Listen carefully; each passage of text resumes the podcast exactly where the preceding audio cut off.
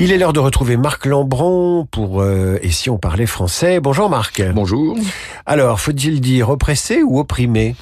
Alors c'est assez euh, délicat parce que ce sont deux verbes qui sont proches par euh, l'étymologie, mais ils sont quand même différents par le sens. C'est-à-dire oppressé, notamment dans la langue de la médecine, ça veut dire euh, pressé, serré dans la région de la poitrine de manière à gêner la respiration.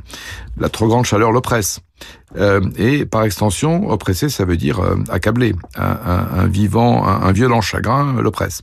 Alors que opprimé demande d'abord des personnes pour sujet ou des institutions. Opprimées, ça évoque l'autorité tyrannique qui est exercée par ces personnes ou ces institutions. Donc ne les confondons pas.